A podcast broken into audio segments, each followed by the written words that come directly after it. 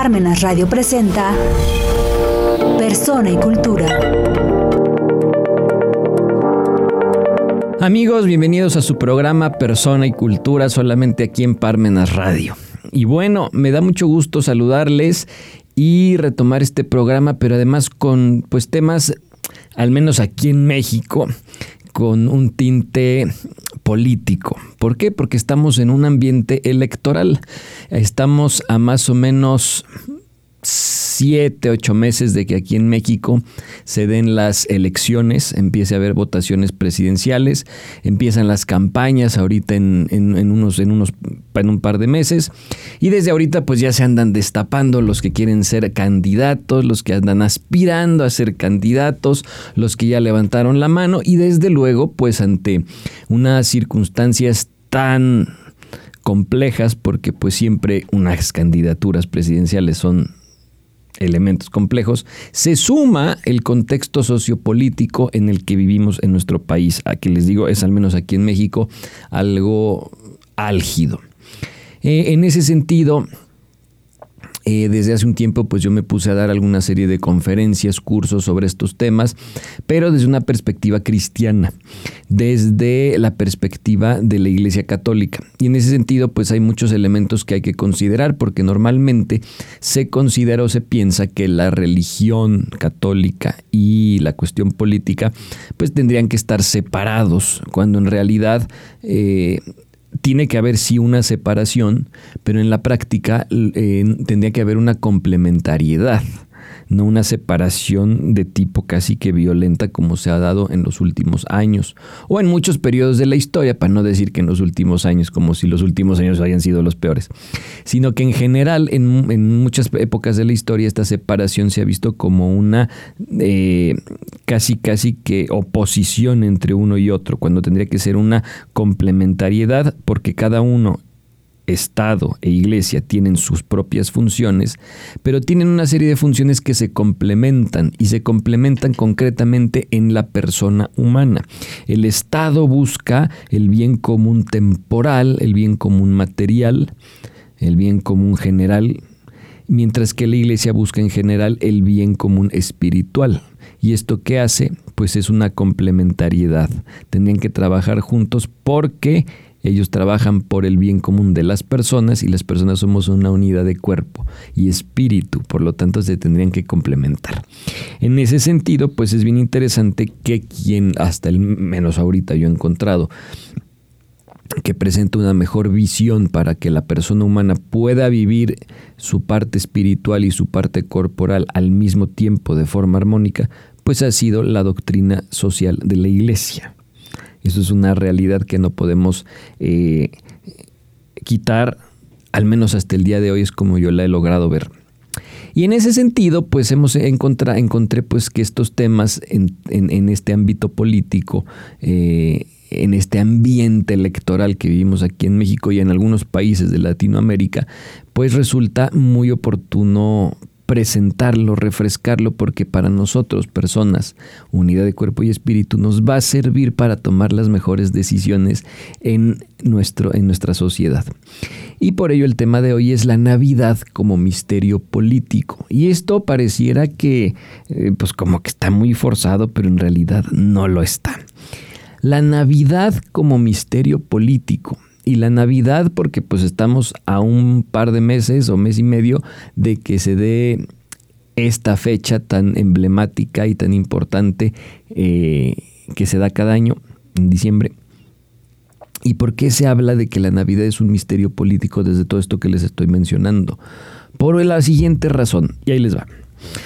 Resulta ser que quien se encuentre familiarizado con eh, programas de catequesis va a encontrar que cuando a los niños se les explica el periodo del adviento, que es la preparación para la Navidad, se va a encontrar que hacen normalmente, o no normalmente, pero muchos de los catequistas, una serie de ejercicios que precisamente ayudan a que los niños, los adolescentes, se preparen mejor para la llegada de la Navidad. Entonces, su periodo de adviento lo viven de tal manera que todos los días van haciendo, todos los días de Adviento, van haciendo algo, un propósito, una acción que les va a ir permitiendo llegar preparados a la Navidad de forma correcta. Y entonces, como es un elemento eh, muy vistoso la Navidad, se les presentan elementos igualmente vistosos y que tengan un trasfondo pedagógico. ¿Y cuál es el trasfondo pedagógico? Se les dice, Tú vas a empezar tu periodo de preparación en todo el Adviento hasta la Navidad y vas a ir haciendo todos los días una cosita que te va a ir ganando un elemento para ir este, construyendo tu nacimiento, tu Belén. ¿No? Para que cuando llegue el niño Jesús, el Belén esté perfectamente listo para que nada más él llegue, nazca y esté tranquilo y bien protegido. Entonces se les, se les dan propósitos, se les da un calendario y dicen el primer día de Adviento. Ese día, por poner un ejemplo, vas a eh, ofrecerte a lavar los trastes después de la comida de toda tu familia. Ese es tu propósito y entonces eso te va a ganar a lo mejor el pesebre, ¿no? El, el, pesebrito donde, donde, donde, colocaron el niño Jesús. Y entonces, lo, si lo cumple, pues ya ganó su pesebre. Después, al día siguiente, voy a a lo mejor levantarme 30 minutos antes de la hora normal para hacer un poquito de ejercicio o para, no sé, limpiar el baño o este, alguna cosa del estilo.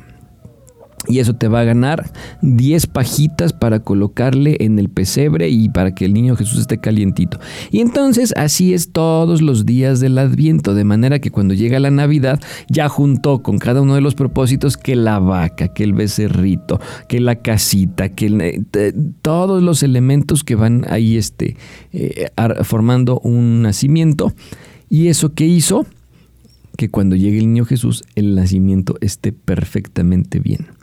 Bueno, esa es la idea que se va manejando ahí. Pero lo importante es lo siguiente. Se le hace la analogía a los niños de que el pesebre, aunque va a ser un elemento físico, tiene que ser el reflejo del pesebre interior. Ese pesebre que es básicamente el corazón, el alma de cada persona. Entonces, cada propósito, al mismo, al mismo tiempo que te da un elemento físico para construir tu Belén, te va dando los elementos para ir purificando, limpiando tu corazón, porque es ahí donde tiene que llegar el niño Dios. Entonces el Belén exterior, que es la casita con el pesebrito, eh, hace, hace una referencia al Belén interior, a tu corazón. ¿A dónde vamos con esto? A que tus acciones te tienen que ir transformando en tu interior y eso se tiene que ver reflejado en el exterior, en la transformación de tu entorno.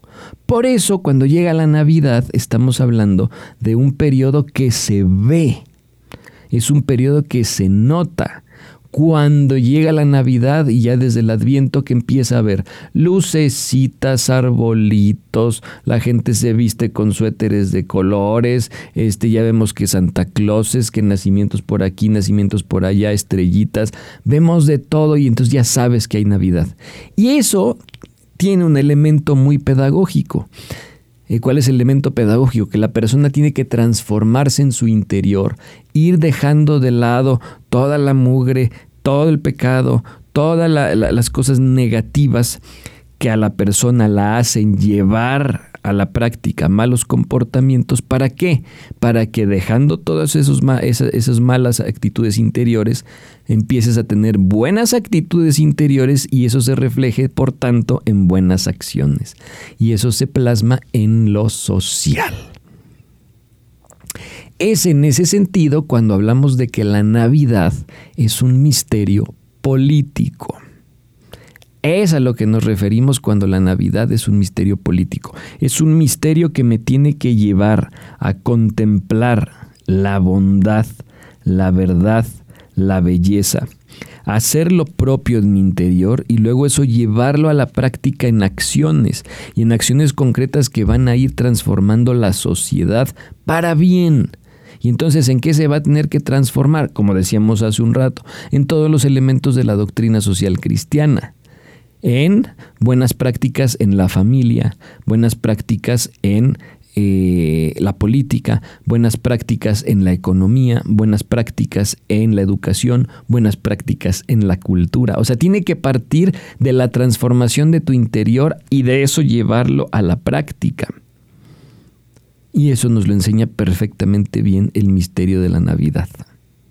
Y es una cosa fabulosa que deberíamos, ahora que estamos a punto de entrar en este periodo de Navidad, Adviento, etcétera, considerarlo, pues precisamente para no convertirlo en meramente una fiesta superficial en la que lo único que tenemos que hacer es a ver cuando me llegue el aguinaldo para gastármelo en fiestas, en música, en ropa, en quizá cuánta cosa. O sea, elementos exteriores cuando lo que importa es el interior desde donde tiene que partir todo esto. Bueno, queridos amigos, pues vamos a seguir profundizando en estos elementos en los siguientes programas, ya lo saben, de este su programa Persona y Cultura. Pues esto fue un poco la Navidad Misterio político, considerando que la política, viniendo de la raíz griega polistechne, que es el arte de mejorar la ciudad, pues es eso, es construir la ciudad, pero desde el interior de la persona. De la misma manera en que el ejemplo que les puse es la transformación de tu corazón para cuando para que puedas construir ese Belén, ese nacimiento. Es un poco lo mismo. Bueno, queridos amigos, pues hasta aquí el programa de hoy. Nos vemos el siguiente martes, ya lo saben, a las 5 de la tarde, solamente aquí en Parmenas Radio. Parmenas Radio presentó Persona y Cultura.